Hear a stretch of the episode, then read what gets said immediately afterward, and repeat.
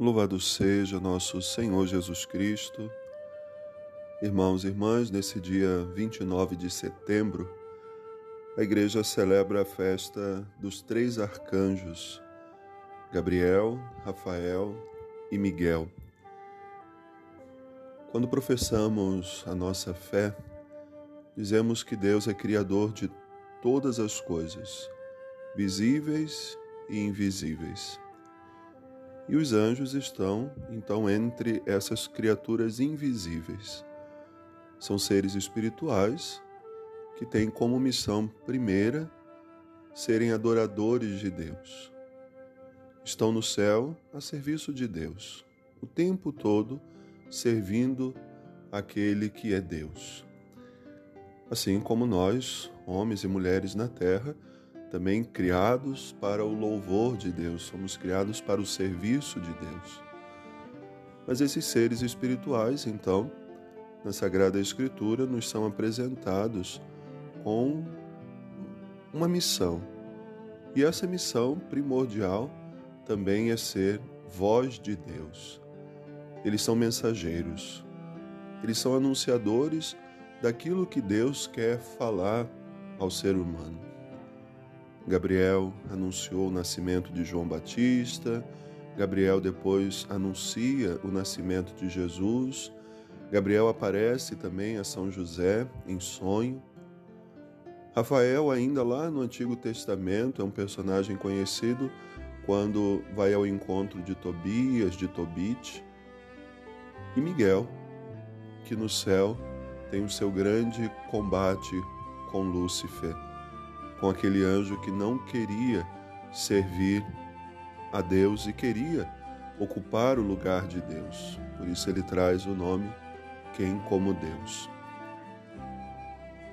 Vemos então na tradição que os anjos devem se tornar esses mensageiros, interlocutores entre Deus e nós, a humanidade.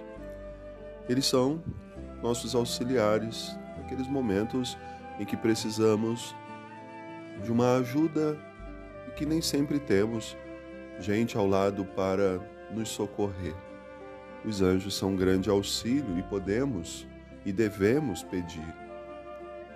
A tradição da igreja diz que cada um de nós, ao nascer, recebe de Deus um anjo para proteger. E assim nós queremos pedir sempre a esses anjos que estão na presença de Deus, adorando e servindo-o sempre, sendo suas vozes no mundo, sendo mensageiros, interlocutores de Deus a nós, são também nossos guardadores, são aqueles que nos protegem em tantos momentos da nossa vida. Um anjo é ser presença de Deus.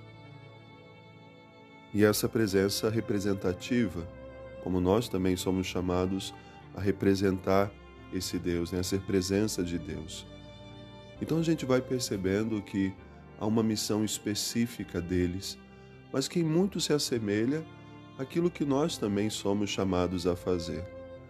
Por isso, às vezes, quando encontramos alguém que nos ajuda, uma pessoa muito boa que passa pela nossa vida, às vezes se diz: essa pessoa foi um anjo na minha vida. De fato, porque se tornaram mensageiras de Deus, se tornaram nossas cuidadoras, se tornaram aquelas que nos ajudaram. Hoje, então, vivemos esse grande dia de festa em torno dessas três figuras. Embora São Miguel tenha ganhado ao longo do tempo uma grande relevância, os três juntos hoje são celebrados e devemos render graças a Deus pela missão deles, seja no céu, seja também na sua relação com a humanidade, da forma como a Sagrada Escritura nos apresenta cada um deles. Queremos pedir hoje, de modo muito especial, a São Miguel, que nos defenda dos males, que nos ajude a combater os grandes e muitos combates da nossa vida para que ninguém ocupe o lugar de Deus no nosso coração. Que os santos arcanjos olhem por nós, nos ajudem com a sua presença constante. Boa oração, Deus abençoe.